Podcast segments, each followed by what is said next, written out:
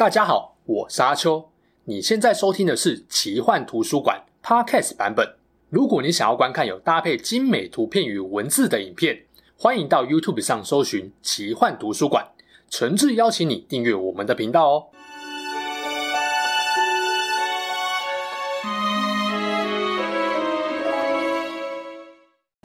Hello，大家好，我是阿秋，来聊聊神秘奇幻的主题故事。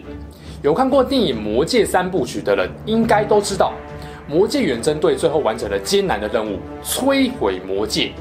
哈比人佛罗多费尽千辛万苦，终于让魔戒掉到了末日火山里。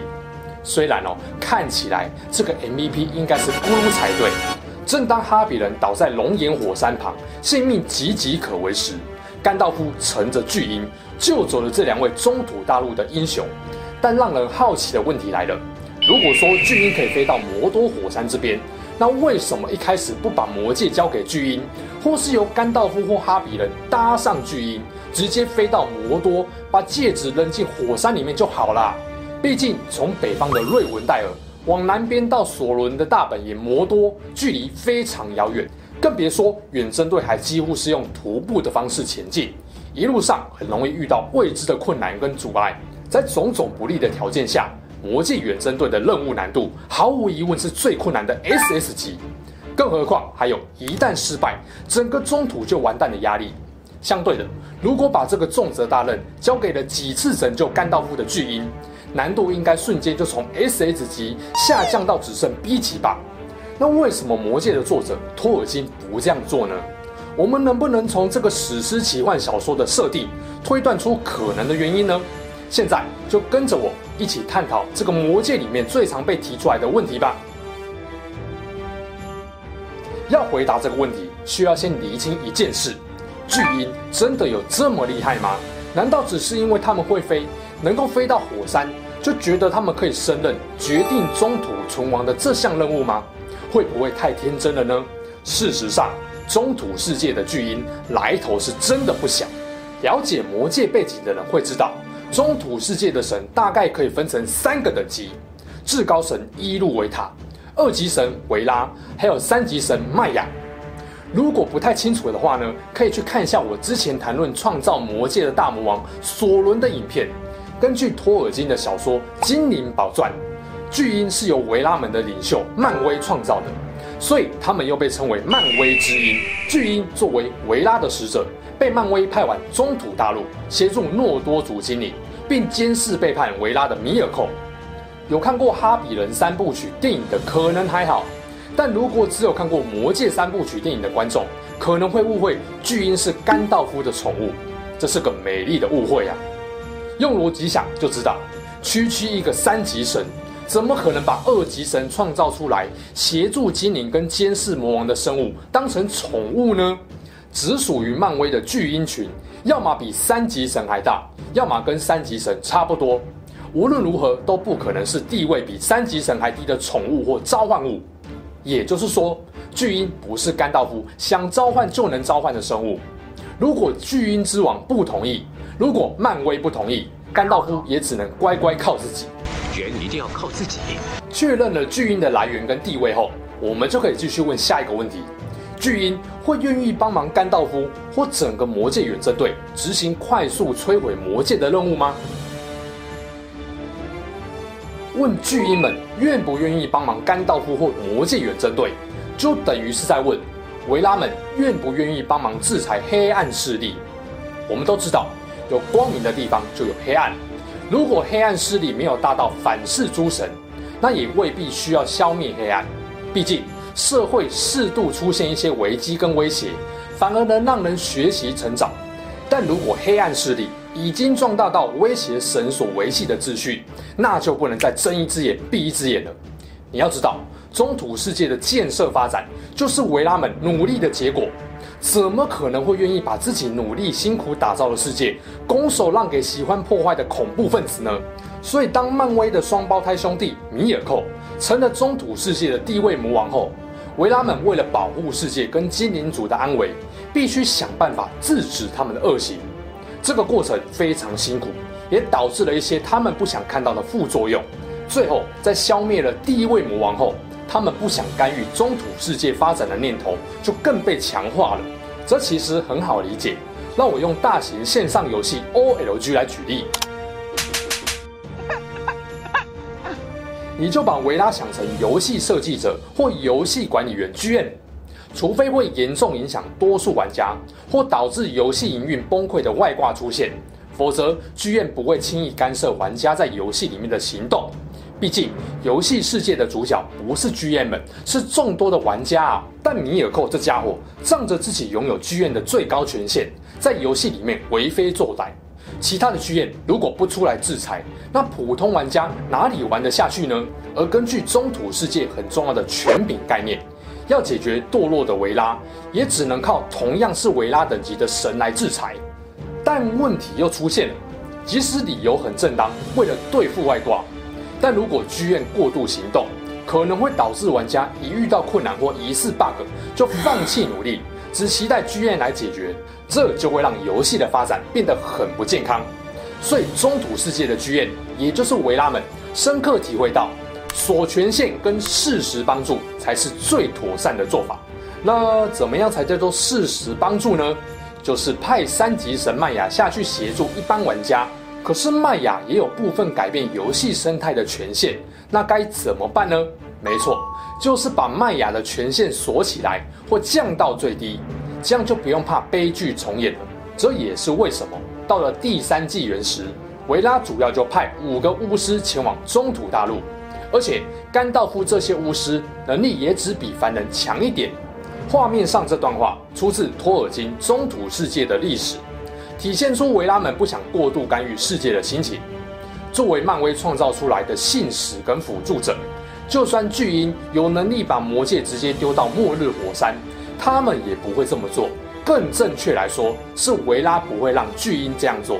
记不记得在魔戒小说里，甘道夫被萨鲁曼困在塔顶时，曾经跟鹰王关赫求救，并问鹰王能够载他到多远的地方？关赫告诉甘道夫，可以很远，但不能去大地的尽头。我被送来传递消息，而非承载包袱。后来就近把甘道夫放在洛汗首都伊多拉斯，让他方便找马匹继续赶路。这件事明确传达两个讯息：第一个，巨鹰不是甘道夫的宠物或下属，他们的关系至少是对等的。甘道夫是拜托鹰王来救他。第二，巨鹰不是驼兽，在受困或被围剿时来救你，举手之劳没问题。但要我用空中优势超捷径直接秒掉魔王，抱歉，太 OP 了，办不到。换个角度切入，在不违背维拉的游戏规则前提下，如果巨鹰愿意帮忙，也可以帮忙，顺利完成任务的机会高吗？这问题要分析的是，巨鹰飞往末日火山的过程中有什么风险跟阻碍，所以我们要谈谈。主角巨鹰跟敌人索伦的力量有多大？先来看巨鹰的，很多人会认为巨鹰是二级神领袖的创造物，地位跟能力可能有三级神的水准，所以战力不凡。但如果你这么想，就错了。托尔金在《哈比人》小说里面有描述，矮人国王索林一行人在被巨鹰救下后，来到了巨鹰的巢穴，因为甘道夫曾经有恩于巨鹰，就开口请求鹰王载他们到孤山。但鹰王以惧怕弓箭为理由，拒绝了甘道夫。画面上就是小说的叙述，大家可以看一下。巨鹰好歹是漫威的造物，完全没有理由因为不想帮就随便找个我就烂的理由来婉拒。这段话肯定是事实，大家不要觉得这好像很荒谬。区区三级神居然还会怕弓箭？拜托，甘道夫也是三级神啊，还不是一样会受伤流血？别忘了刚刚有说。只要在中土大陆上，都要遵守维拉们的游戏规则。在能力被大幅限制的情况下，巨鹰恐怕比我们想象中的还来得脆弱。看完巨鹰，来看魔王索伦。虽然这时期的索伦因为戒指被夺，力量不如以往，但在至高处监视整个中土大陆的索伦之眼，依旧是不能小看的强大力量。如果持戒人乘坐巨鹰飞往魔多，很容易就会被索伦发现。如果我是索伦，我必定会派戒灵或飞兽把魔戒抢回来，并在火山入口部署重兵来防空。到时候巨鹰就会在空中面临草船借箭的状况，怕爆。基本上走到这一步，等于游戏提前结束。最后还有很重要的一点，就是魔戒本身的力量。魔戒是索伦力量、生命力跟邪恶意志的集合体，会诱惑跟腐化索伦以外的持有者。尤其心术越不正或力量越强大者，越容易被吸引与控制。在魔戒三部曲的故事开头，佛罗多自认能力不足，想把魔戒交给甘道夫，但有没有注意到甘道夫的反应却好像看到鬼，连忙拒绝，因为他非常清楚魔戒蛊惑人心的力量。后来精灵女王凯兰崔尔也差点被眼前的魔戒给诱惑，还好他的智慧久经积累，已臻于至高领域。压倒了统治全中土大陆的欲望，这两个例子都在告诉大家，魔界腐化人心的力量有多强。虽然我们无法判断非人形生物的巨婴会不会受到魔界的影响，但假设三级神的甘道夫都会被魔界诱惑，那也不难想象巨婴被诱惑的可能性。只要巨婴被诱惑，倒向索伦，游戏当然也就直接结束。好了。让我来总结一下，为什么托尔金不直接让巨婴把魔戒丢到末日火山的原因吧。如果按照中土世界的设定来推论，不让巨婴消灭魔戒的最主要理由，就是维拉不想过度干预中土世界。作为维拉的使者，巨婴必须遵从维拉的命令或规则行事。直接把魔戒丢到火山，这个干预太直接了，维拉不可能让巨婴这样做。再来，巨婴的强度是有的，但可能跟甘道夫这些三级神一样，能力被大幅削弱。再加上漫威设计他们本来就只是为了辅助，而不是战斗，容易死亡这点也是巨婴不敢冒险的原因。最后就是至尊魔戒的黑暗邪恶力量太强了，就算巨婴想帮忙也能帮忙，也可能跟甘道夫一样，害怕自己抵御不了魔戒的控制跟腐化。基于情节的合理设定，托尔金不太可能做这种安排。这三点大概就是最主要的答案了。